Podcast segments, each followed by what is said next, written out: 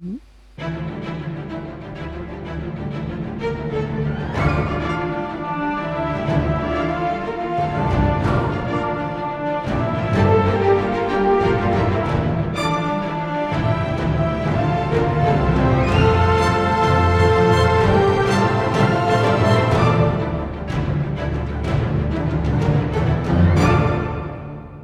Willkommen zur 31. Folge der Weltenwanderer. Yay. Hallo. Genau. Diesmal nicht so lange Anlauf, weil wir haben ja in der letzten Folge schon erzählt, dass das hier eigentlich eine Doppelfolge ist, die wir dann nur aufteilen. Dementsprechend auch keine Neuigkeiten zum Thema Spenden und Hausmeisterei, weil seit ungefähr einer Stunde hat sich da nichts getan. Ähm, hallo. Jetzt hast du uns einen Trick verraten. Und in der letzten Stunde voran, wir können auch ehrlich sein. Also das finde Ja, ich, ich finde, also ganz, ganz ehrlich, ne? Das, ja, wir produzieren vor und dann so, ja, aber das muss schon irgendwie, nein, das muss überhaupt nicht, ja. Ähm, es, es liegen irgendwo noch, noch Folgen anderer Podcast-Projekte, die ich mache, rum, die altern so jetzt schon seit anderthalb Jahren vor sich hin, also ist alles okay. Okay. Ähm, ja, aber wir können ja dann gleich anfangen mit der zweiten Hälfte der Sandman-Folgen. Und äh, diesmal geht es um The Doll's House. Das ist das zweite Trade Paperback. Das jetzt schon so, ähm, es sind noch Horrorelemente drin, aber es ist halt schon viel, viel philosophischer und viel, viel ähm, abgedrehter aus mehreren Perspektiven. Ähm, und beschäftigt sich jetzt halt im Endeffekt damit, was Dream in seinem mittlerweile wieder zusammengebauten Dreaming so als seinen Job äh, begreift. Äh, ein kleiner Subtext ist drinne, äh, dass Lucienne äh, den, den Laden am Laufen gehalten hat, so gut äh, sie konnte, äh, solange nicht da war. Das, das, das kratzt alles. Also Dream hat echt ein Problem so mit Pflicht und Ehre, ja, aber das, das wird auch sein Untergang ähm, im Zweifel. Und ja, äh, bevor wir so richtig loslegen, liebes Publikum, immer noch gilt, auch hier Spoiler Alert, wenn ihr das noch nicht geguckt habt, um Gottes Willen guckt's. Und ähm, dann sprechen wir darüber. Der, die, dieser ganze Arc mit The Doll's House dreht sich eigentlich um Rose Walker. Ähm, Jetzt müssen wir erklären, wer Rose Walker ist. Rose Walker ist eine junge Frau, die hat auch im Comic bunte Haare, äh, nachdem sie auf ähm, du- dunkelhäutig gewechselt ist, also sie und ihre komplette Familie, ähm, hat sie total süße, äh, regenbogenfarbige Dreads, ja, die, die ich wirklich toll fand.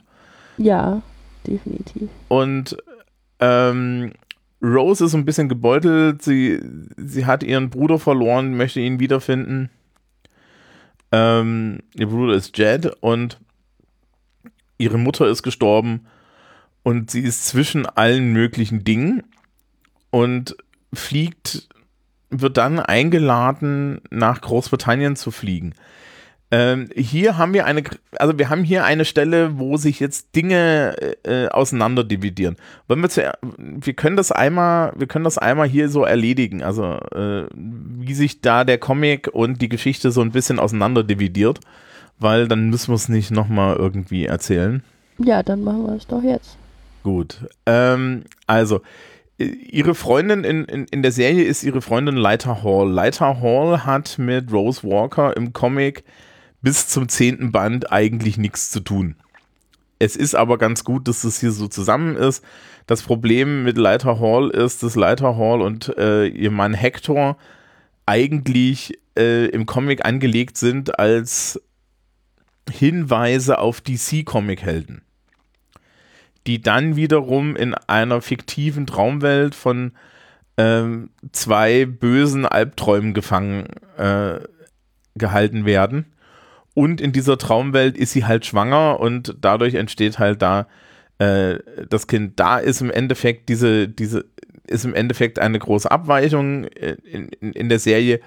Kennen Leiter Hall und Rose Walker sich. Sie, sie, sie tun also schon die ganze Zeit Dinge zusammen Und es gibt also unterschiedliche Begründungen, warum die Dinge, die wichtig für den gesamten Plot sind, passieren, passieren.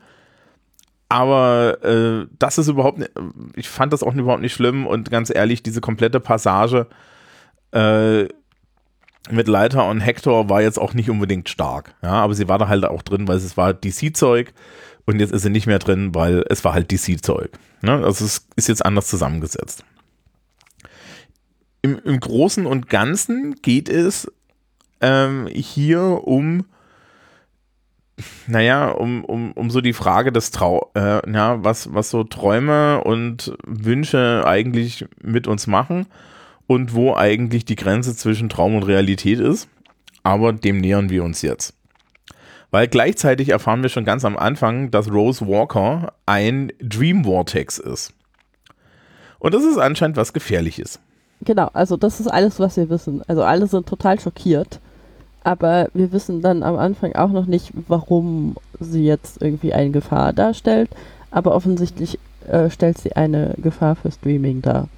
Ja, und zwar auf dem Level, dass es Gerüchte gibt. Und wen wir in der Serie schon mal kennenlernen, der, der leider keine, Sprech, keine frühe Sprechrolle in, im Comic bekommt, ist Mervyn Pumpkinhead. Ah ja, okay. Und weißt du, wer Mervyn Pumpkinhead in, spricht im englischen Original? Nein. Mark Hamill. Oh, okay, cool. Mark Hamill spricht ihn. Da sind unheimlich viele Leute versteckt, das ist so herrlich. Ähm, ja. Und äh, ja. Also Rose Walker ist unter direkter Beobachtung von Dream, weil Vortexe sind gefährlich. Warum auch immer. Rose Walker hat dazu noch ein Scheißleben. Ihr kleiner Bruder ist weg. Ihre Mutter ist gestorben und sie soll jetzt einfach mal nach England fliegen. Und das tut sie und stellt dann in England überrascht fest, dass sie eine Groß Urgroßmutter hat. Unity Kincaid. Unity Kincaid ist uns schon mal äh, vorher untergekommen, denn sie hatte Sleepy Sickness und sie ist die einzige Person, die die Sleepy Sickness überlebt hat. Ja. Und jetzt stellt sich raus, dass sie während sie Sleepy Sickness hatte, schwanger war. Von einem Mann mit goldenen Augen. Mhm. Mhm. Ähm, und dass sie, äh, dass dieses Kind, was sie bekommen hat, war äh, Roses Mutter? Oder? Nee, Roses Großmutter. Äh, ja, und dann, äh, jetzt ist sie halt deshalb mit Rose verwandt und sie ist dann jetzt aufgewacht, also zu, zu demselben Zeitpunkt, zu dem Dream befreit wurde, ist sie aufgewacht, was äh, jetzt die Leute da natürlich nicht wissen, aber so ist es passiert. Und dann hat sie sich auf die Suche nach ihrem Kind gemacht und hat dabei schließlich rausgefunden. Genau. Und ähm, hat Geld im Hintergrund. Und Rose hat auf einmal ausgesorgt und kann jetzt in Ruhe ihren kleinen Bruder suchen und das tut sie in Florida.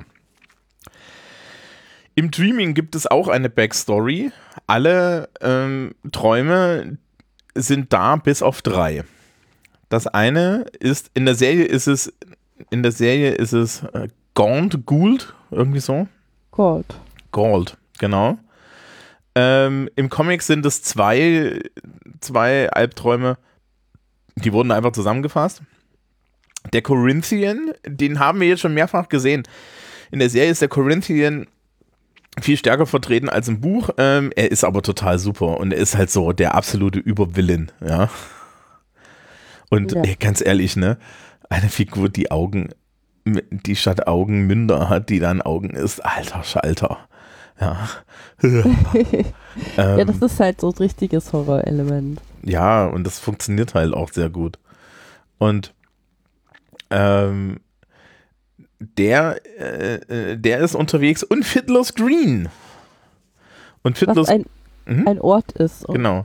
Das ist der, äh, das ist der Ort, wo Seefahrer äh, glauben, wenn sie nach ihrem Tod ankommen. Das ist so sowas wie das gelobte Land der Seefahrer. Ich habe das vorher nachgeguckt. Also, Ah, So okay. grob jedenfalls. Ähm, genau. Und Dream ist, ist ein bisschen pragmatisch und sagt, naja, das ist ein Dream Vortex, der zieht alle Träume an. Also machen wir einfach mal einen ruhigen, beobachten den Dream Vortex, da taucht der Rest ja dann schon in der Nähe auf. Und dem ist natürlich auch so. Ähm, denn der arme Jet hat ein Scheißleben. Ja, weil er ist bei ehemaligen Freunden von Roses Vater, der so und so anscheinend Also ein Dad etwas. ist Roses Bruder. Mhm. Das hatten wir noch nicht erwähnt. Dad ist Roses Bruder, genau. Ja. Ähm, er ist bei Freunden von, von Roses Vater, der anscheinend ein sehr unbekömmlicher junger ähm, Mann ist, äh, war und so. Und diese Freunde sperren ihn im Keller ein und kassieren hauptsächlich die 800 Dollar äh, Stütze, die sie für ihn kriegen. Und das ist alles so gewalttätig gegenüber Kindern und so weiter und so fort. Ja. Ähm, hier ist so eine De Deviation. Im Endeffekt äh, hat Jed jetzt die Träume, die von einem anderen Traum gehijackt werden. Er taucht nämlich weder in, in, äh, in der Wachenwelt noch in der Traumwelt in den Büchern von Lucienne auf. Und Lucienne und, und Dream so, okay, das kann eigentlich nicht sein. Ähm, weil Gold hat im Endeffekt den Traum gehijackt und gibt dem Jungen aber lustige Superheldenträume und der trägt das Super, das Sandman-Kostüm. Ja, Was übrigens total süß ist, weil es gibt dann diese Szene, wo sie in seinem Traum sind und er sagt, I'm the Sandman. und, und sie so, was? es ist sehr süß. Also im Prinzip, ähm, also ich fand das Ganze irgendwie sehr süß. Also der hat so ein beschissenes Leben und so ein Albtraum hat den gefunden und hat beschlossen, kein Albtraum mehr sein zu wollen, weil dieser Junge schon so ein beschissenes Leben hat, dass man eigentlich nichts mehr schlimmer machen kann. Und gibt ihm stattdessen irgendwie nette Träume. Ja, und sagt dann ja auch am Ende, also ich will kein Albtraum sein, ich will mich weiterentwickeln. Ähm, man möge sich bitte mal eine Notiz zu diesem Thema machen, zu diesem Thema, wie weit kann ich mich verändern? Es könnte sein, dass das ein underlying topic of the whole thing ist, aber wovon sollte ich denn Ahnung haben?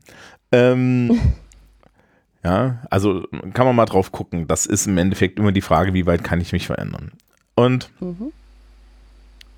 äh, ja, sie sammeln dann halt Gold ein. Zwischendrin kriegt Rose erstmal mit, dass sie ähm, ein Dream Vortex ist. Und das kriegt sie mit, weil sie durch die Träume ihrer äh, Mitbewohner läuft. Wir müssen kurz über die Mitbewohner reden. Das ist halt einfach geil.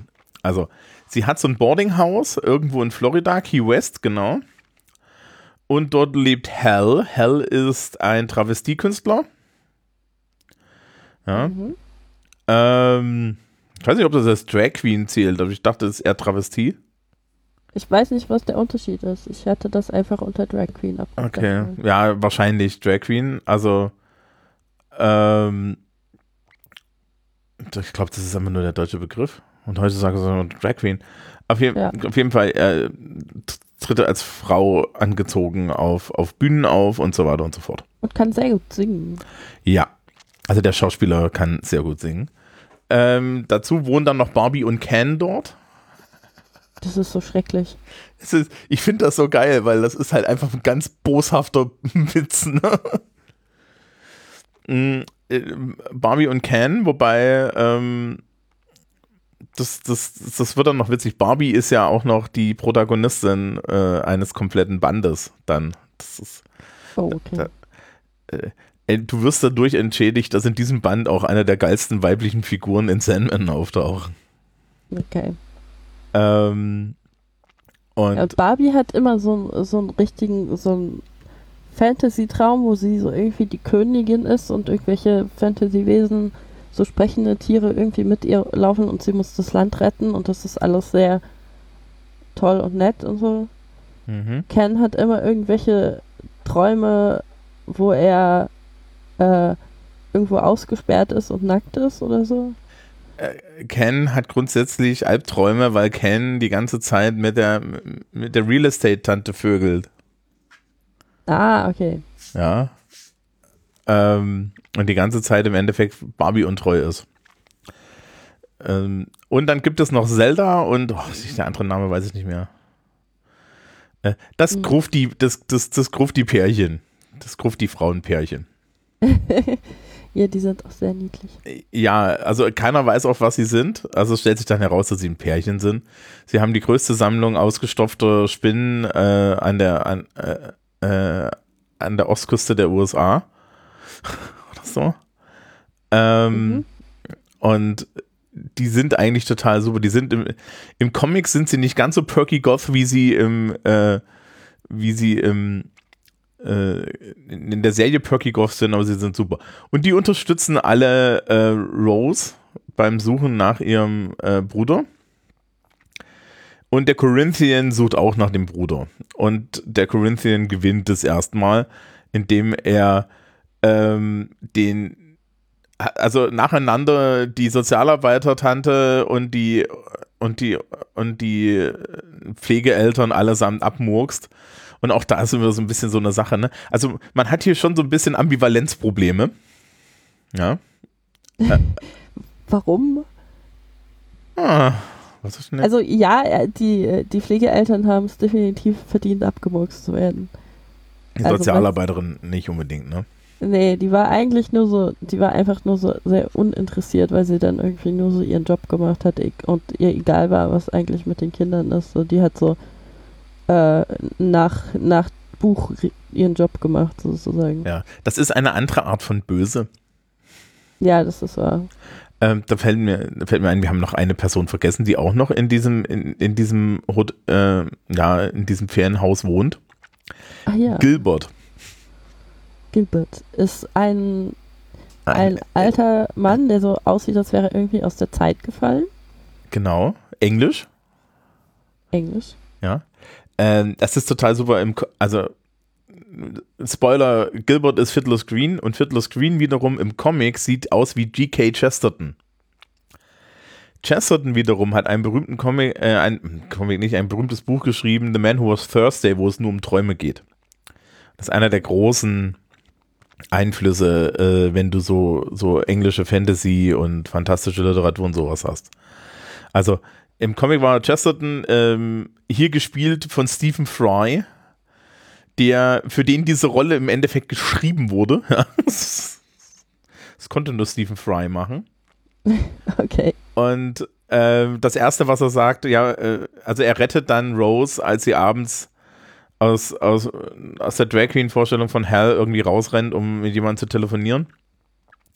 Rettet er sie und ähm, stellt sich dann vor und sie so, ja, was haben sie gemacht? Ich habe gelesen, Chesterton. Ja, und es ist so, ha, hier Easter Eggs für Leute, die das Buch gelesen haben. Ähm, ja, Gilbert.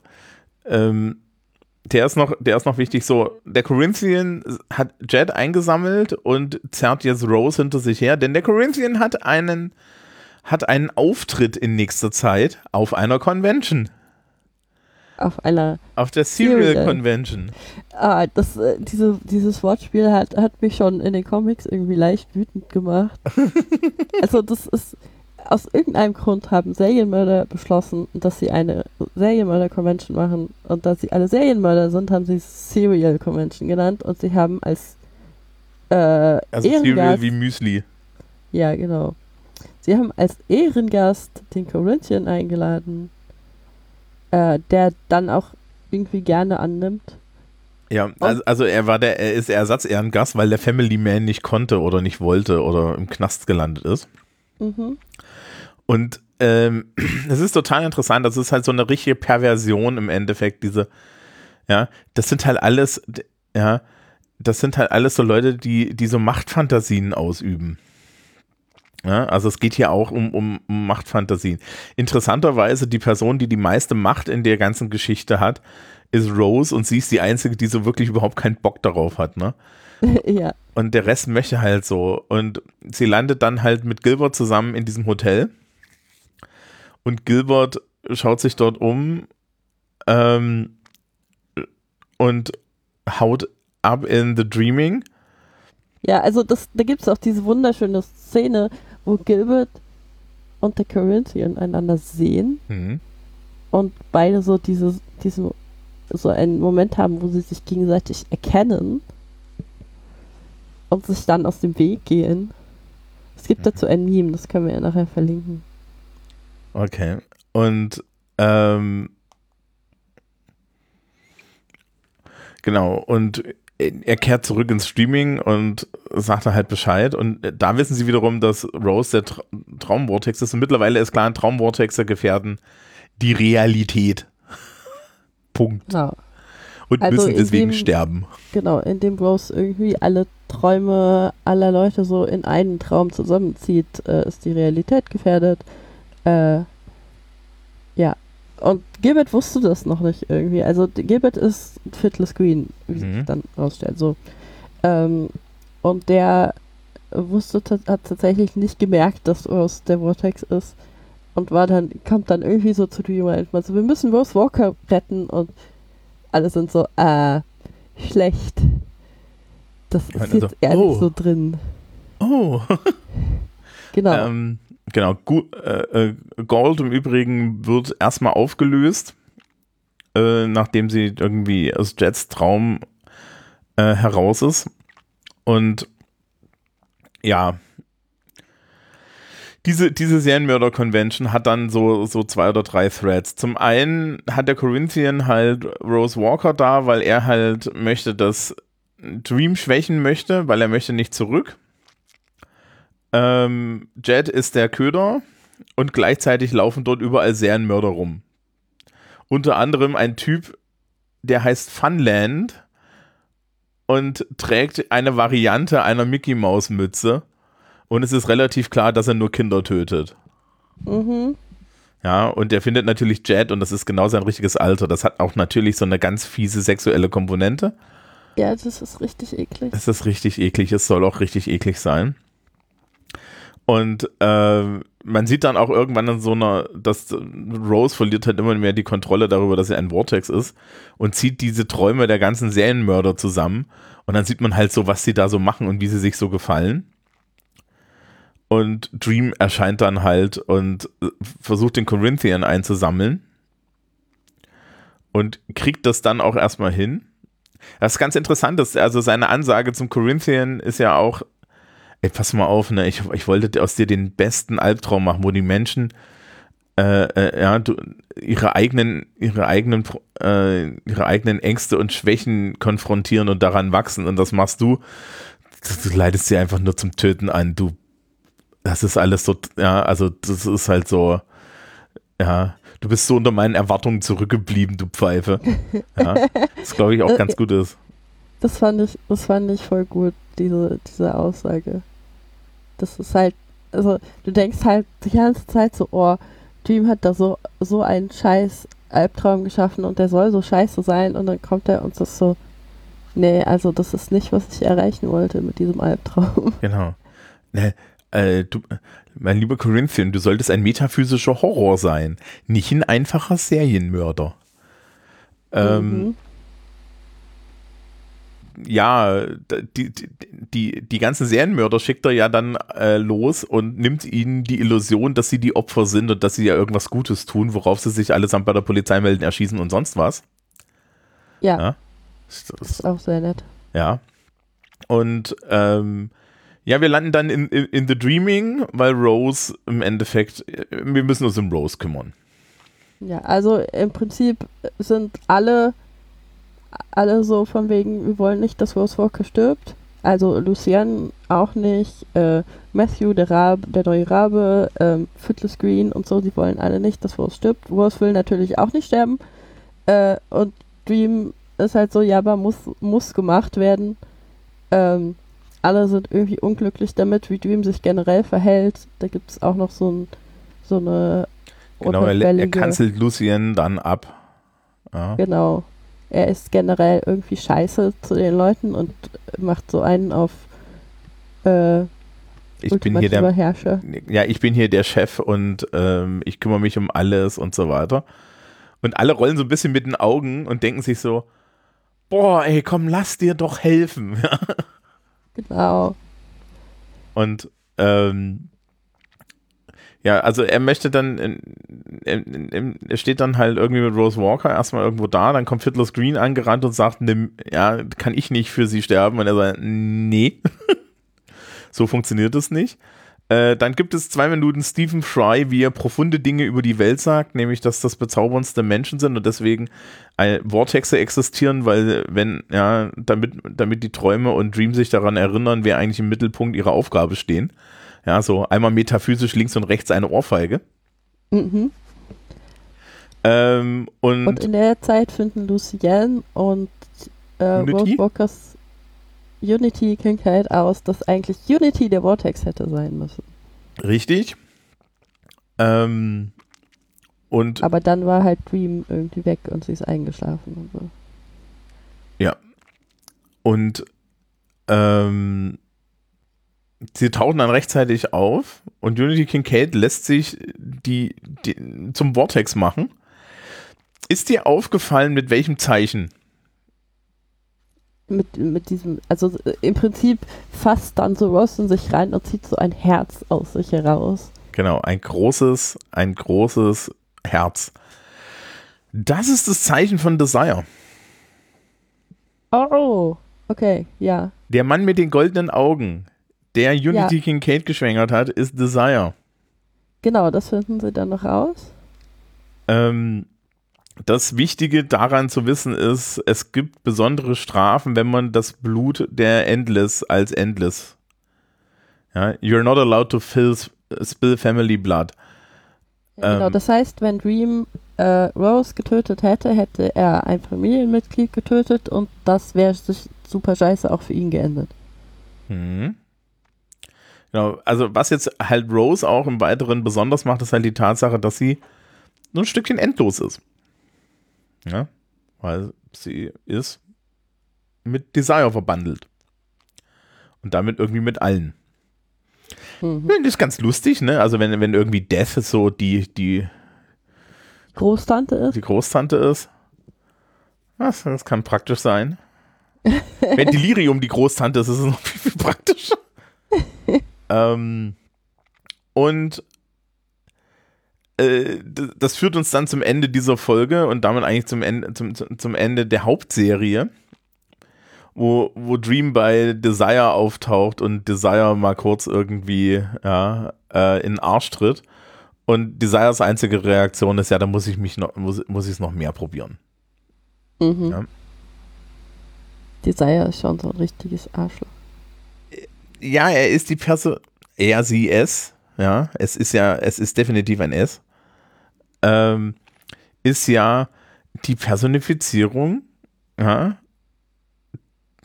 der, der Sehnsucht, der, dessen, was ich unbedingt haben will. Ja, dass es nicht so wirklich aus seinem Rahmen raus kann, ist klar. Mhm. Und ja, ne, das ist immer so, so eine extra Problematik. Aber also, äh, so wir eine zweite Staffel kriegen, kriegen wir auf jeden Fall noch ein bisschen Prime Desire, weil, ne, da, das, da, da kommen dann lustige Sachen.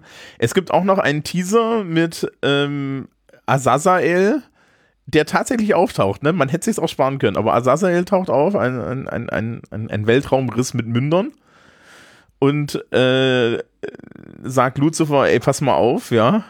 Könntest du jetzt mal hier irgendwie Dream zwischen die Beine treten? Weil alle Dämonen respektieren dich nicht mehr, seit du verloren hast. Ja. Und äh, Lucifer sagt dann nur so, ich werde etwas tun, was Gott einfach nur richtig nerven wird und was den, was Dream ein, ja, in die Knie zwingt. Was das sein wird, liebe Leute, schaut mehr Netflix, dann wisst ihr's. So, ähm, oder kauft die Comics oder beides, bevorzugt beides. Ähm, ja, Neil Gaiman hat noch nicht genug Geld verdient. ich weiß nicht, ob er damit wirklich Geld, so, so viel Geld dabei hinten drüber fällt. Weiß ich nicht. Ach, glaube ich nicht. Ja, Also nicht, Ja, dass er nicht, dass er nicht komfortabel lebt, ne? Aber ja, liegt auch an anderen Dingen, schätze ich mal. Ähm, naja, auf jeden Fall ähm, gibt es dann aber noch eine elfte Folge mhm. und das sind im Prinzip so zwei Kurzgeschichten. Und die eine Kurzgeschichte ist äh, mit Katzen. ja, ich, ich, ich, ich, ich glaube, ich habe dir das beschrieben mit, es, es geht um Katzen und es geht um, äh, es geht um Literatur oder so. Ja, genau. Und du hast behauptet, das sei genau mein Ding. Und es ist genau dein Ding gewesen. Ja, das ist wahr. Ja, Äh, die, Katzen, die Katzenfolge war toll. Also, die ist animiert. Und ja, ist dir aufgefallen, ist dir aufgefallen, wer den, den Knochenraben gesprochen hat? Da ist, Äh. da ist so eine Krähe.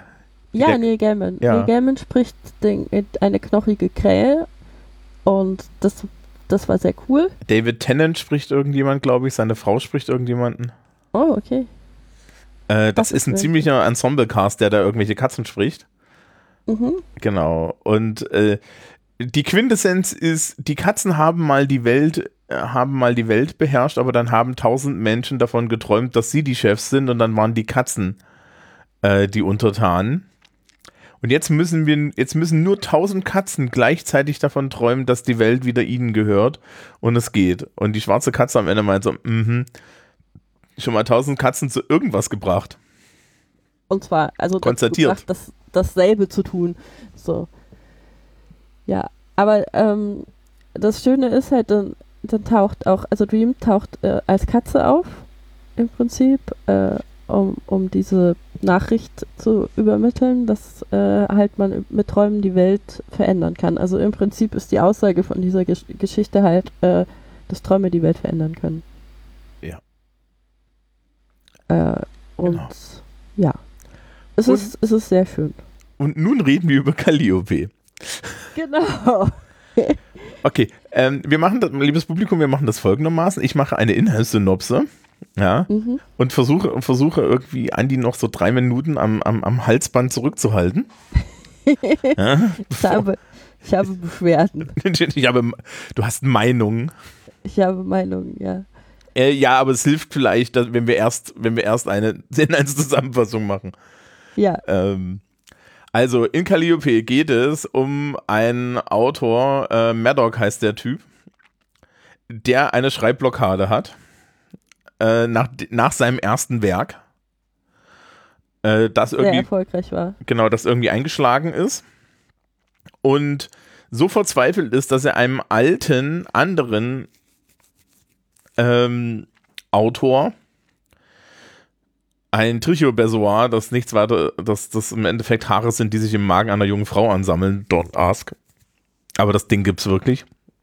Ähm, äh, überbringt, um die Herrschaft über eine der sieben, es sind glaube ich sieben Musen, nämlich Calliope zu erreichen, die der alte Autor an sich gebunden hat.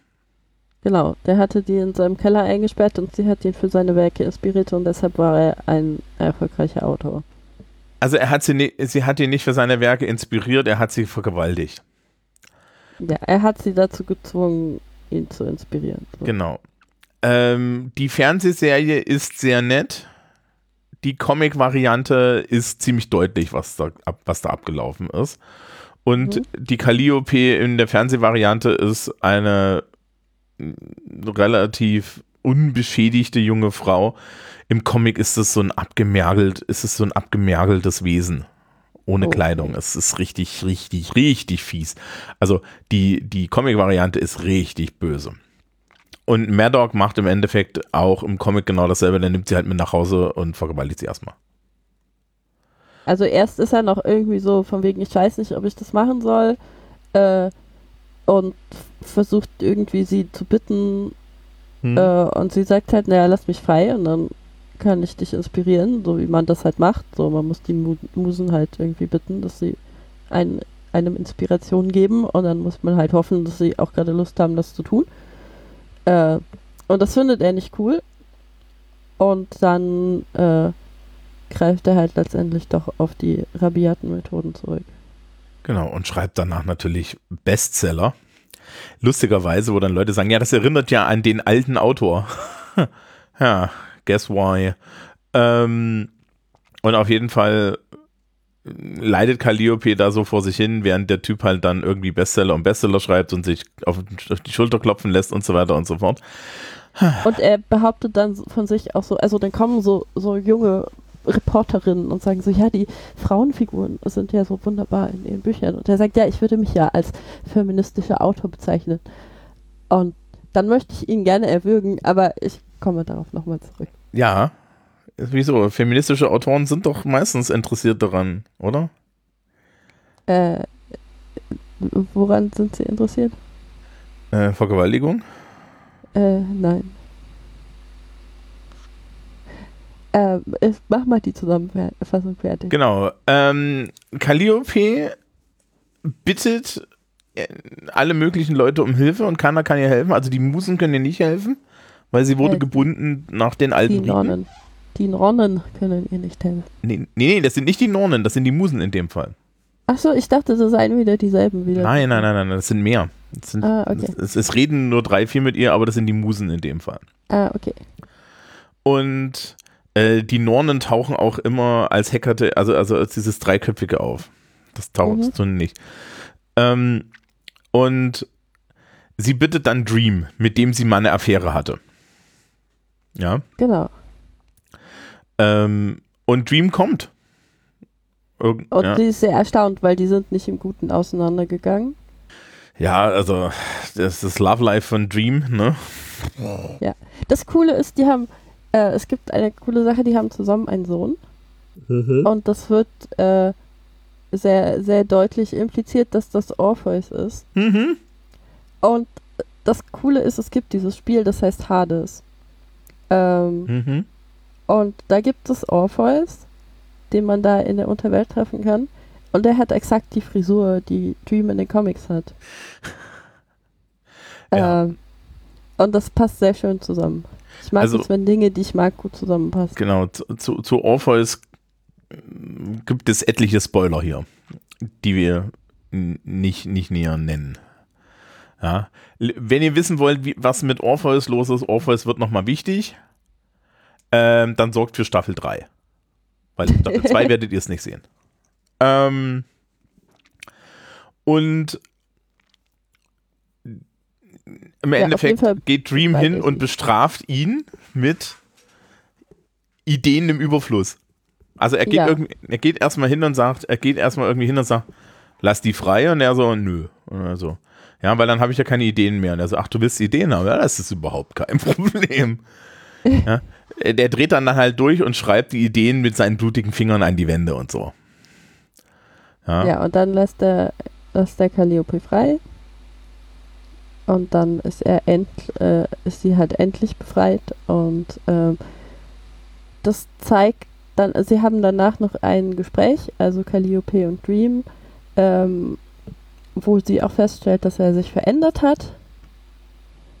Ähm, was irgendwie nochmal so ein bisschen zusammenfasst, wie seine Charakterentwicklung in der Serie halt war weil er hat sich verändert und ist ein bisschen, also vergibt eher mal Dinge und ist eher hilf hilfsbereiter, was er vorher nicht war.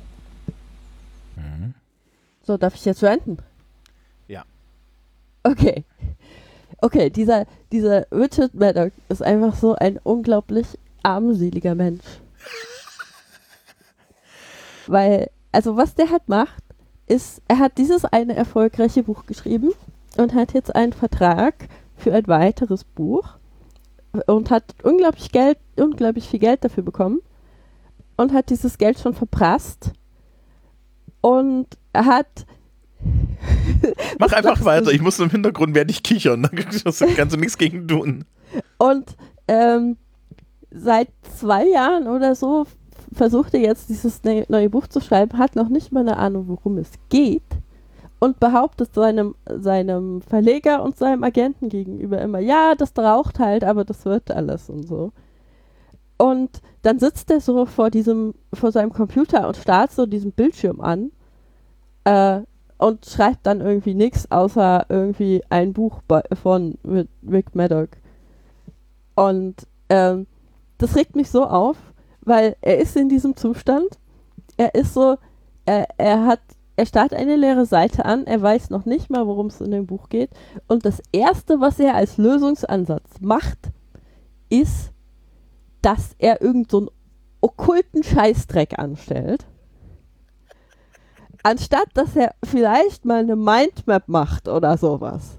Ich meine, es gibt ja diverse Techniken, mit denen man Ideen generieren kann. Und Mindmapping ist zum Beispiel einer davon. Du schreibst einfach auf, was dir so durch den Kopf geht und verbindest die Dinge miteinander und schreibst auf, was dir zu den ersten Dingen in, den- in den Kopf kommt und so. Und dann hast du eine Idee. Da musst du keine fucking Muse in deinem Keller einsperren. Und das alles macht er nicht. Er ist auch nicht so, er geht auch nicht hin und redet irgendwie mit Leuten und sagt so, hey, lass uns mal brainstormen, ich brauche da irgendwie Ideen für diesen Roman, vielleicht können wir uns mal, vielleicht kann ich mich mal mit meinem Agenten darüber unterhalten, was gerade eigentlich so läuft auf dem Buchmarkt und darauf basierend Ideen generieren oder sonst irgendwas. Macht er alles nicht. Er ist einfach so komplett hilflos, wenn ihm die Ideen nicht einfach so zufliegen. Anscheinend hat er irgendwie eine gute Idee gehabt, die ihm so zugeflogen ist, dann hat er das runtergeschrieben und dann war der erfolgreich und er hat keinen Plan, wie man dafür arbeitet, dass man weiter gute Ideen hat. Und darunter müssen dann andere Leute leiden. So, ich bin fertig. Ähm, ich habe das übrigens bei dem Buch, das er da, das er da schreibt, ne? Habe ich das mhm. Gefühl, Kennst du diese ganz spezielle Art von Literatur, wo sie bei uns an der Uni immer gesagt haben, also das sind Werke, die kaufen eigentlich nur Literaturwissenschaftsstudierende? Ja. Ja, dass das ja. sowas ist. Ja, das Gefühl habe ich auch. So, so, Bücher, wo man dann, äh, wo, die halt einfach nur kritisch interessant sind, die aber kein Schwein liest. Ja? So Paul ja, Auster und so. Genau, wo dann Leute irgendwie sich so, so super ähm, intellektuell vorkommen, wenn sie das lesen und dann darauf basierend irgendwie so eine Fanbase entsteht, weil die Leute irgendwie meinen, etwas Besonderes zu sein, dadurch, dass sie es verstanden haben. Ja, oder dass sie, dass sie sich das überhaupt angetan haben. Ja, also ja, ich habe dieses, dieses, dieses beschissene postmoderne Werk gelesen, das eigentlich über, das eigentlich irgendwie total verworrener Bullshit ist und dann so random irgendwelchen Kram drin hat. Und ach, ja, jetzt bin ich irgendwie und das ist, ich habe Habitus generiert. Also genau. nicht, dass ich nicht in meiner Zeit auch, auch total ja, durchgeknallte postmoderne Werke gelesen habe. Ja, ähm, aber wo ich dich schon da habe, was können wir denn Mr. Maddock raten, außer das Vergewaltigen von Musen? Äh, dass er das nicht tut, das wäre der Anfang. Eine fucking Mindmap. Ja, also es ist halt, es ist halt nicht so schwer, auf Ideen zu kommen. Also was immer hilft, ist mit anderen Leuten zu reden. Ähm, was halt auch hilft, ist einfach so, so Sachen zu konsumieren und zu schauen, was dann passiert. Also du guckst dir halt irgendwie alles Mögliche an. Äh, Sachbücher lesen, auch, meinetwegen auch andere Romane lesen, äh, in die Welt hinausgehen und Erfahrungen machen und solche Dinge. Sowas generiert Ideen. Und du musst halt nicht irgendwie äh, Götter wütend machen weil du eine Muse vergewaltigst. Ja. Und natürlich ist halt auch die Sache, also ähm, der, man merkt halt auch so diesen Typ an, dass er nicht so richtig darauf klarkommt, ähm, dass er nicht so ein großer Hecht ist, oder? Also, ja, ja, er ist so, das ist ganz viel so ein Ego-Ding, finde ich. Also ich finde, man merkt ihm total an, dass dieses, dieses Schreiben es geht dann halt auch nicht mehr darum, dass er was zu sagen hat, weil er hat ja ganz offensichtlich nichts zu sagen.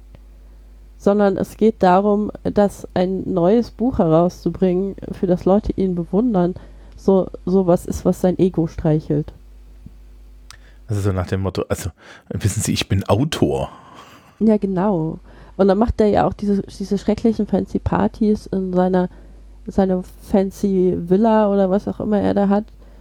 Äh, und dann kommt halt dieses Ding, dass er behauptet, ein, ein feministischer Autor zu sein, wo, wo ich, ich weiß nicht, wie der das schafft, das auszusprechen, wenn er gleichzeitig, ich glaube, das ist sogar, das Interview findet in seinem eigenen Haus ja. statt. Er ist unten im Wohnzimmer und er erzählt dieser jungen Reporterin, dass er so ein unglaublich feministischer Autor ist und praktisch im Stockwerk oben drüber sitzt halt Calliope in ihrem Zimmer. Und ich finde, er hätte sich eigentlich bei dieser Aussage an seiner eigenen Zunge verschlucken müssen. Ähm, es ist aber ganz, ganz spannend, ne? Das, also jetzt wiederum, das hat ja noch eine Metaebene, dadurch, dass Neil Gaiman das Ding ja geschrieben hat, ne? Mhm. Also ich meine, gut, ich glaube, Neil Gaiman hat einen besseren Zugang zum, zum Autorendasein als, als jetzt dieser Mensch. Ja.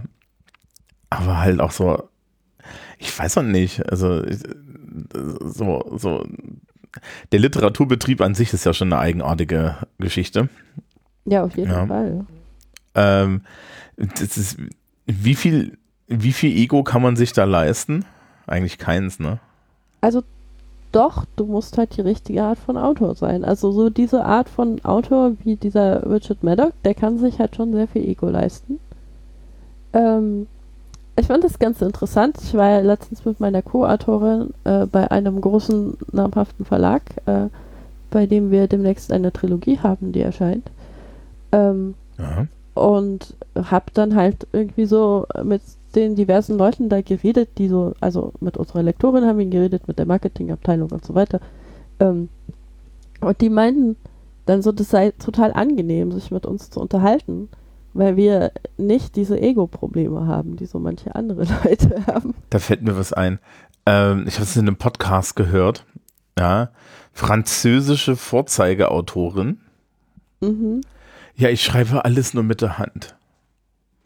Ja, Ich ich meine, macht, macht Neil Gaiman ja auch. Das ist ja auch, äh, du kannst es ja auch mit der Hand schreiben und dann nochmal abtippen, dann hast du einfach noch Äh, einen, ja, nee, einen Korrekturdurchgang. aber- ja, ja. Nee, das macht sie nicht, sondern sie schreibt das alles mit der Hand. Aha. Und dann gibt sie das beim Verlag ab, wo das dann jemand abtippt.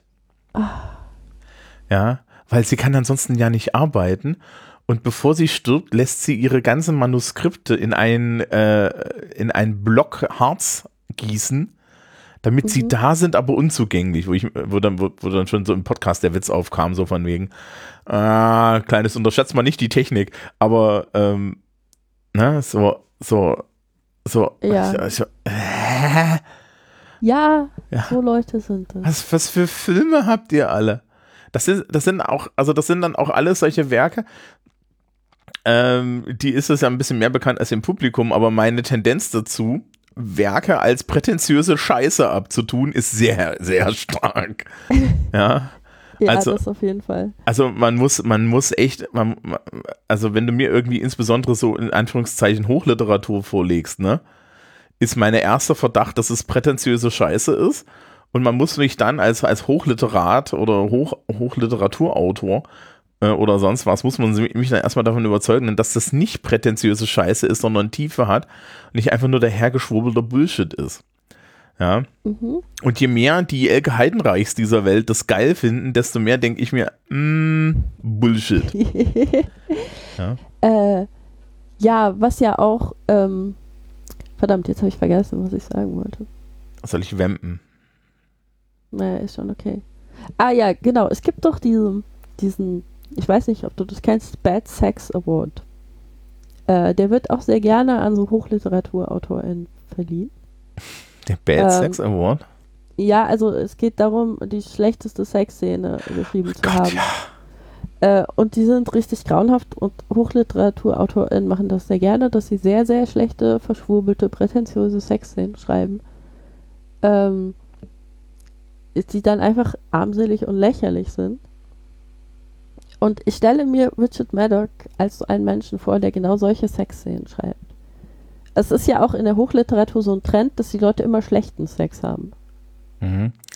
Ähm, Also, in, äh, ist der offizielle Bad Sex in Fiction Award. Ja, stimmt, so heißt der. Stimmt. Ja, und das ist, ähm, ja, also ich, ich glaube, Richard Maddock schreibt schlechte Sexszenen über schlechten Sex. Das ist die Art von Autor. Mhm. Mhm. Ja, also das ist, ist ähm, ähm, nee, also ja gut, also die, die, die, diese, diese, diese schlechten Sexszenen haben ja auch sehr viel damit zu tun, dass es hauptsächlich Männer sind. Die, die anscheinend auch nie, gesagt. die anscheinend auch nicht aufgepasst haben, was sie dort tun, ne? Ja, deshalb haben sie ja nur schlechten Sex. Gehe ich mal von aus. Das Also irgendwo muss sein. das ja herkommen. Also ich, ich gehe davon aus, wenn so ein, so ein Hochliteraturautor irgendwie so einen gequälten Protagonisten hat, der ständig unerfüllten schlechten Sex hat, dass dieser Hochliteraturautor halt auch nur unerfüllten schlechten Sex hat und deshalb über nichts anderes schreiben kann. Mhm. Mhm. Ist vielleicht ein Vorurteil, aber dazu stehe ich dann. Ja, naja, also ich, ich, ich kann das eigentlich schon nachvollziehen, äh, dass, das, dass das ein Problem ist. Ja, weil äh, ich habe mal, ich habe mal einen, einen mo- einen postmodernen Roman gelesen.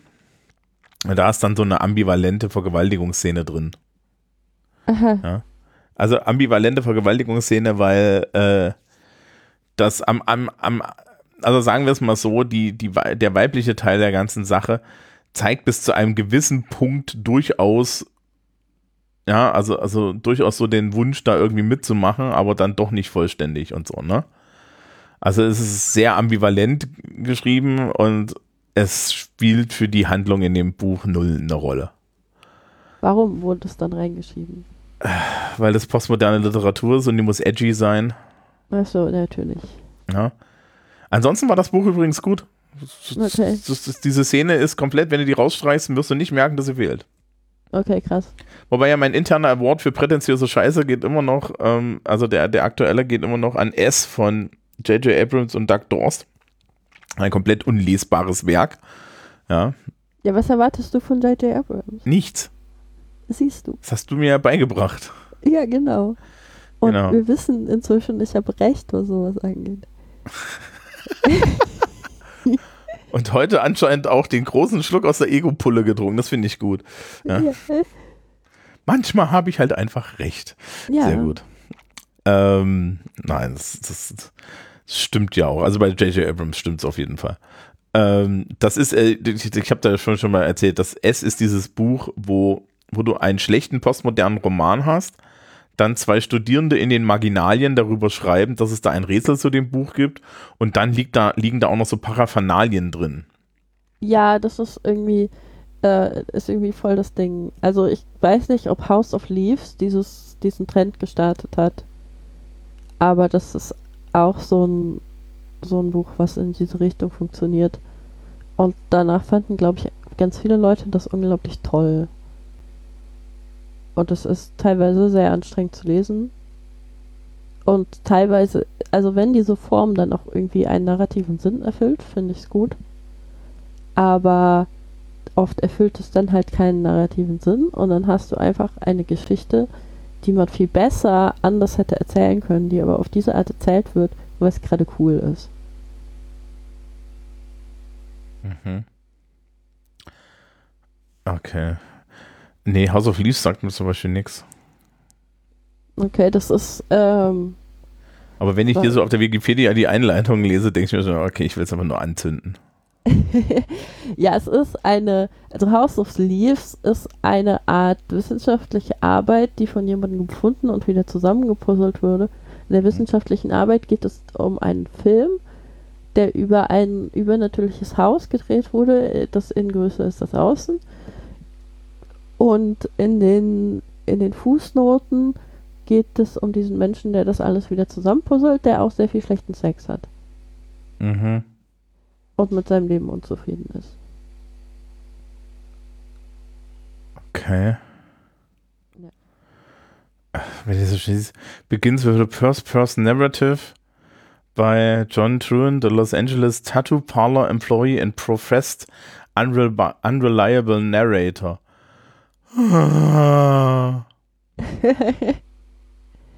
Ja, okay. Wir sind ein bisschen vom Thema abgekommen, aber Ja, nein, also jetzt ist das Publikum kann sich dann irgendwann mal wünschen, ähm, liebes Publikum, ne? Falls, äh, also man kriegt mich, man, man kriegt mich nur unter Zwängen dazu, so, so Kram zu konsumieren, ne? Aber wenn ihr unbedingt mal mich eine Stunde ranten hören wollt über irgendwie Sachen, ja, dann, dann, dann, ich weiß nicht, mit was man mich da bestechen muss. Ja. Vor allen Dingen brauche ich Zeit dafür, also geht das nur in den Sommerferien. ja, okay. Ach, ich will eigentlich meine Sommerferien mit besseren Dingen verwenden, als irgendwie so Scheiße, prätentiöse Scheiße zu lesen. Das Schlimme ist dann, was passiert eigentlich, wenn ich es gut finde? Ähm, Ja, dann musst du dir eingestehen, dass du prätentiöse Scheiße gut findest. Nee, du dann, ist das. Buch keine prätentiöse Scheiße, aber der Rest hat immer noch Potenzial. Ach so, okay. Also das ist dann äh, Nee, das ist, es ist eine, es ist eine per, per Literaturbasis. mhm, okay. Ja, aber ich meine, weißt du, das Tolle ist ja, äh, du, du, du, du, schreibst ja regelmäßig pastellfarbene Romane, ne? Mhm. Die, die kommen nie in den Verdacht, prätentiöse Scheiße zu sein. Nee, das, Das ist wahr, ehrlich. Das ist, das ist der, der Unterschied. Also das ist eher so das Gegenteil. Also ich könnte die noch so prätentiös schreiben, wie ich wollte. Äh, das würde nie jemand meinen, dass das prätentiöse Scheiße ist, weil Es ist ein pa pastellfarbenes Cover drum. Mhm. Mhm. Ja, oh Gott. Ja. Nun gut. Dann haben wir den Sandman abgefrühstückt. Ja. Erstmal. Das heißt, das nächste Mal machen wir wieder mit Star Trek weiter. Genau. Oh, oh, das könnten wir noch kurz klären. Wir haben jetzt Voyager vorbei. Mhm. Ähm, Enterprise? Also, ja, also das Prequel oder die Filme? eigentlich müssten wir zuerst die Filme machen. Wir müssen zuerst die Filme machen. Weil ansonsten wird es zu. Also die Filme gehören halt äh, zu anderen Serien und so. Genau. und Also dann wir, vergessen wir nachher zu viel, was eigentlich in der Originalserie und in den Next Gen passiert ist und so. okay, das heißt also beim nächsten Mal Star Trek The Motion Picture. Mhm. Können wir dann. Das kann ich ja in Ruhe nochmal vorher gucken. Ja, Ja. mach das. Ja, das war auch so ein bisschen. Äh, da muss man ja kein LSD für den hinteren Teil nehmen, das ist ganz gut. okay. Das hat so, das ist ja hinten raus wie äh, 2001. Ach so, ja. Ja, das ist äh, ja 2001 dieses Ende mit dem mit dem Auge, was so die Farben wechselt. Das Genau. Du, ne? Ja, Das funktioniert auf LSD meines Wissens auch ganz gut. ja wahrscheinlich. Ja. Also habe ich mir sagen lassen, ich nehme keine Drogen. Das ist, Ja. Wir empfehlen auch nicht Leuten Drogen zu nehmen. nee, auf keinen Fall. Wichtiger Punkt. Ja. Äh, und auch nicht ironisch oder so. Tut das bitte nicht. Genau. Gut. Na, also dann beim nächsten Mal The Motion Picture. Mhm. Das ist dann schon, oh, das ist dann schon, oh, Oktober. Hm? Ah, ist nicht schlecht. Zeit verfliegt. Die Zeit verfliegt. Tempest is Fugiting. Ähm, äh, wann- kann man denn jetzt mit, wann kann man denn jetzt mit neuen Werken von dir rechnen? Äh, Frühjahr nächstes Jahr. Okay. Also wir haben jetzt, meine Co-Autorin und ich haben an einer Trilogie geschrieben. Äh, jetzt die ganze Zeit. Und haben äh, jetzt der erste Band erscheint im Frühjahr und dann erscheinen so alle drei Monate die nächsten Bände. Deshalb haben wir die komplett schon geschrieben. Wir schreiben gerade noch den letzten, äh, den letzten Band. Die Deadline wäre theoretisch morgen, aber wir haben sie auf Mitte September verschoben. Okay. Ähm, ist es, ist es, ist es historisch oder ist es Pastellfarben? Das ist, also der erste Band spielt in den 50ern, also ist es so halb historisch. Ähm, der zweite Band spielt in den 80ern und der dritte äh, um 2000 rum. Mhm. Und ähm, es geht halt um so drei Generationen aus einer Familie. Ja, okay. Man kann das, man kann das auch schon, ähm, Der große moderne Gesellschaftsroman. Genau. Äh, Es ist auch, der erste Band ist schon angekündigt, ähm, dass äh, da gibt es eine lustige Geschichte zu, weil unser Pseudonym ist Katharina Oswald. Mhm. Ähm, was daran lag, dass ich ähm, einen Platzhalternamen äh, an die Stelle des Pseudonyms geschrieben hatte. Und zwar hatte ich Clara Oswald hingeschrieben. Äh, dann hatten wir vergessen, das zu ändern. Dann hat der Verlag diesen Roman gekauft und so. Und dann musste ich den Leuten irgendwann gestehen, dass Clara Oswald ein Charakter aus Doctor Who ist. und dann waren sie alle sehr traurig, weil sie den Namen so schön fanden. Ja, deswegen doch der. Ähm, Und deshalb haben wir ihn nur geringfügig abgewandelt und äh, jetzt äh, ist unser Pseudonym Katharina Oswald und äh, der Roman heißt Die Frauen vom Lindenhof. genau, ich habe gerade die Webseite gefunden mit der Ankündigung. Ja. Es geht, es ist nicht ganz so viel Pastell drauf. Ja, dafür sieht es aus, als wäre es so GZSZ oder so. Stimmt. Also ich finde das Cover sehr, sehr schrecklich, muss ich sagen. ähm, Hallo, könnt, du, Aber- du willst es verkaufen. ja, es, ich hab, mir wurde gesagt, dass das Cover exakt die Zielgruppe anspricht. Ich bin nicht die Zielgruppe, ich habe es nur geschrieben. ähm, aber ich, ich urteile nicht über meine Zielgruppe. Ich, Ja, das ist vollkommen in. Ordnung. Hier ist auch so ein toller Blurb, den lese ich jetzt aber nicht vor. Doch, lies mal vor. Andrea Bottlinger und Claudia Hornung schreiben gemeinsam als Katharina Oswald. Das würde ich total geil finden. Guten Tag, auf unserer Webseite erklären wir, das ist ein Pseudonym. Ja. Ja. Beide sind in Baden-Württemberg geboren, okay. Das ist, ich habe Gemeinsamkeiten und lieben es sich in Frauenschicksale verschiedener Jahrzehnte hineinzudenken. Mhm. Mhm. Ist mein liebstes Hobby. Ja. ähm, Und Sie, Sie kennen sich schon lange und ergänzen sich beim Schreiben perfekt. Andrea achtet immer auf die Struktur der Geschichte und Claudia vertieft sich ganz in die Details und Emotionen. Das kannst du jetzt sagen. ja, das, das stimmt. Das ist, also das ist tatsächlich auch der Grund, warum ich Claudia gefragt habe, ob sie das mit mir schreibt. Weil, wie wir alle wissen, bin ich eher so ein bisschen zynisch. Ähm, und ich, ich weiß halt, also ich kann mir halt so eine Geschichte ausdenken. Und ich kann auch irgendwie das Scope schreiben.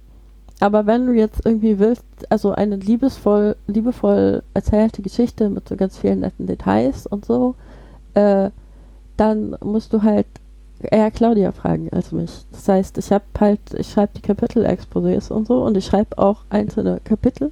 Also halb, wir schreiben das halb halb. Äh, aber Claudia geht dann nochmal hin und meint so, oh ja, das müssen wir noch genauer beschreiben und dann beschreibt die irgendwie, wie schön es ist, über eine Wiese zu laufen, barfuß oder sonst irgendwas.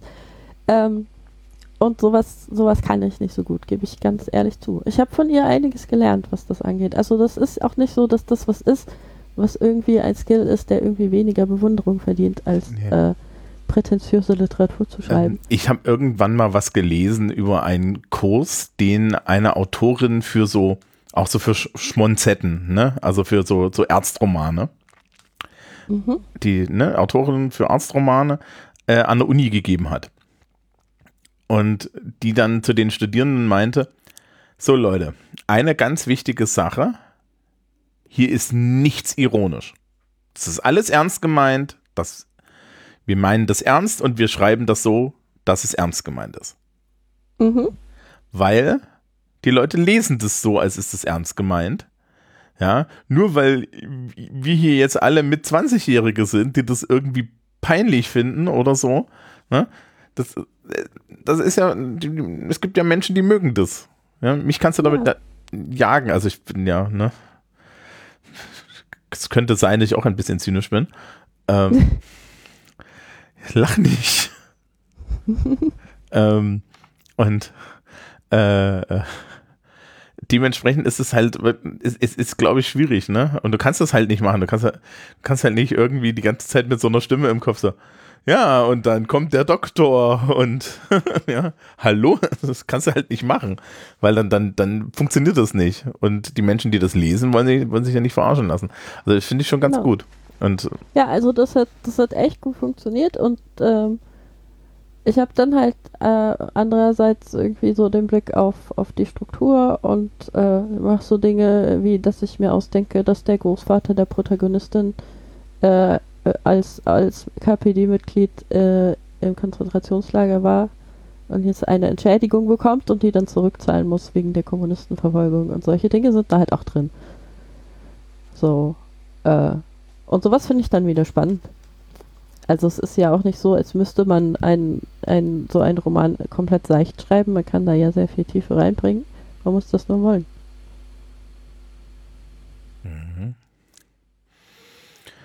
nun gut, äh, die Webseite sagt, das kommt am 01.01.2023 als E-Book raus. Ja, wir haben eine E-Book-Premiere, dann kommt es etwas später dann als gedruckte Version. Ist das mittlerweile, macht das Sinn? Ja, das macht, also äh, vor allem mit dem Datum macht das Sinn, weil ähm, die Leute zu Weihnachten E-Reader geschenkt bekommen. Ja, und ja, dann da- wollen sie dann wollen sie Bücher haben, die sie auf ihren E-Reader lesen können. Und wenn du dann gerade ein neues Buch draußen hast, dann passt das alles sehr gut zusammen. Also du hast ja dann meistens, wenn du jemandem einen E-Reader schenkst, schenkst du den E-Reader plus irgendwie so einen Gutschein, mit dem der Mensch sich schon so mal ein, zwei Bücher kaufen kann. Und das ist exakt dieses Gutscheingeld, das soll in unsere Taschen fließen.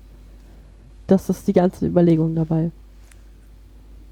und also ich natürlich sage in das jetzt so zynisch. So, aber ja, das ist, es, es ist Marketing. Man, Genau. also, ne, um nochmal zu Herrn Maddock zurückzukommen, das Literaturbusiness ist eben nicht, ja, äh, äh, ist eben nicht, dass ich irgendwie ja, dreieinhalb Jahre lang äh, mit einer Pfeife auf meiner Ter Terrasse sitze, dann hin und wieder hineinlaufe, ja, im Morgenmantel und auf der Schreibmaschine zweieinhalb Seiten inspiriert äh, dahin tippe, um das dann irgendwie ja, äh, als lose Blattsammlung bei einem Verlag abzuwerfen, wo schon fünf Menschen dastehen, ja, mit, ja, mich umarmen und mir die Füße küssen für dieses neue Meisterwerk, ja, und die Akademie in Stockholm, ja, schon im Endeffekt einen Orgasmus bekommt, bevor es gedruckt ist, ja, das ist, das ist halt nicht die Realität, ja.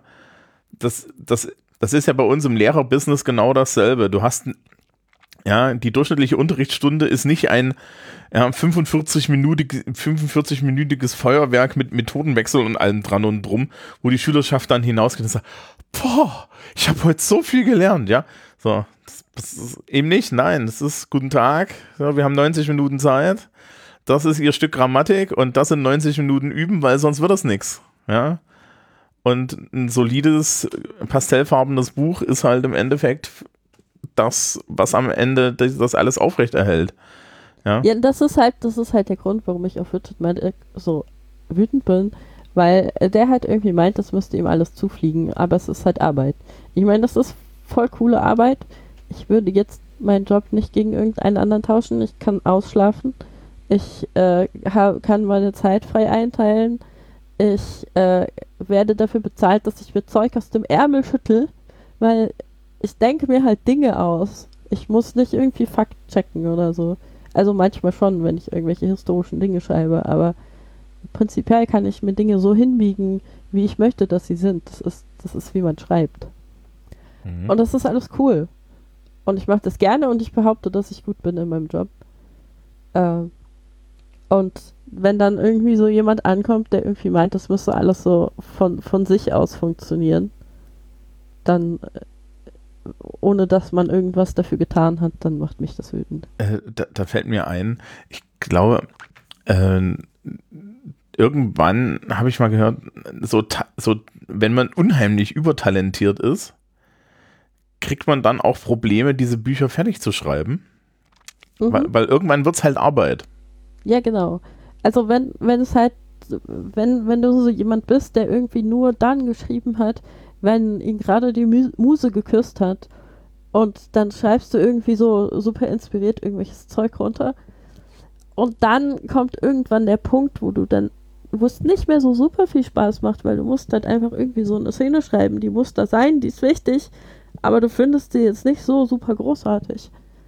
Ähm, ja, aber das Buch muss halt auch irgendwie fertig werden. Dann musst du damit leben können, dass du sagst, okay, ich setze mich jetzt irgendwie vier Stunden an den Computer und dann schreibe ich das. Mhm. Und dann gucke ich danach nochmal drüber und schaue, ob es sehr scheiße geworden ist oder ob ich es nochmal retten kann. Aber Hauptsache, du hast was geschrieben. Ja, also äh, das ist ja im, Endeffekt ist es ähnlich zu dem, was ich damals in, der, in einem Referendariat mal gesagt bekommen habe. Wissen Sie, wenn Sie ein Arbeitsblatt erstellen, haben Sie zwei Möglichkeiten. Die erste ist, Sie können noch drei Stunden daran rumfallen, bis es perfekt ist. Oder Sie können drei Stunden früher ins Bett gehen ja, und das einfach iterativ machen. Mhm. Und meine persönliche Erfahrung ist, wenn du einen Rechtschreibfehler auf einem Arbeitsblatt hast, hast du einen Tag später 30 Leute, die eine Chance haben, das zu finden. ja, ist so. Und dann sagst du, danke, dass Sie mir das gesagt haben. Ich habe es nicht gesehen. Ähm, ja, und sagst, das ist ganz normal, das würde ihnen auch so gehen, nimmst deinen Rechner, änderst den Fehler und dann ist das iterativ in zwei, zwei Jahren ein geiles Arbeitsblatt. Mhm. So funktioniert das. Ja? Mhm. So. Weg von, von den ernsten Themen des Lebens hin zum Abschluss. Ja. Ich hoffe, ihr hattet etwas Spaß an unserer Besprechung. Ist auch mal schön, dass, weißt du, das Schönste daran ist, dass du mal gerantet hast und es nicht mal meine Aufgabe ist. Ja, manchmal, manchmal gibt es so Dinge. Ja, manchmal. Ja. Das ist, ist, ist, ist ne, wenn man am Berufsstolz gepackt wird. Mhm. genau. Ansonsten äh, nochmal der Tipp, wenn ihr noch nicht Sandman geschaut habt, um Gottes Willen schaut Sandman, aber die Leute, die sich das hier angehört haben, haben das wahrscheinlich alle geschaut. Genau. Und Und, und wenn ihr es wenn ihr's schon mal geschaut habt, dann lasst es einfach nochmal durchlaufen. Wie gesagt, Netflix entscheidet gerade, ob es eine zweite Staffel gibt oder nicht. also zum Zeitpunkt der Aufnahme, zum Zeitpunkt dessen, wo wir das hören, ist das hoffentlich schon entschieden wir wissen alle, dass wir eine zweite Staffel kriegen. Ja, stimmt. Wenn wir keine zweite Staffel kriegen, Riots. Genau. Ja. Man kriegt die Leute ja für sonst nichts auf die Straße, aber für die Also nächste mich kriegst du für sonst nichts auf die Straße, aber da wäre ich echt bereit. okay. Ist, Ja. ist mal ein Transparent für dich. Äh, dann bitte aber eins, eins, wo drauf steht, ich bin so wütend, dass ich ein Transparent habe malen lassen. Ja, natürlich. So, dann euch allen einen, einen schönen neuen Monat und wir hören uns danach mit Star Trek The Motion Picture. Tschüss, tschüss. Tschüss.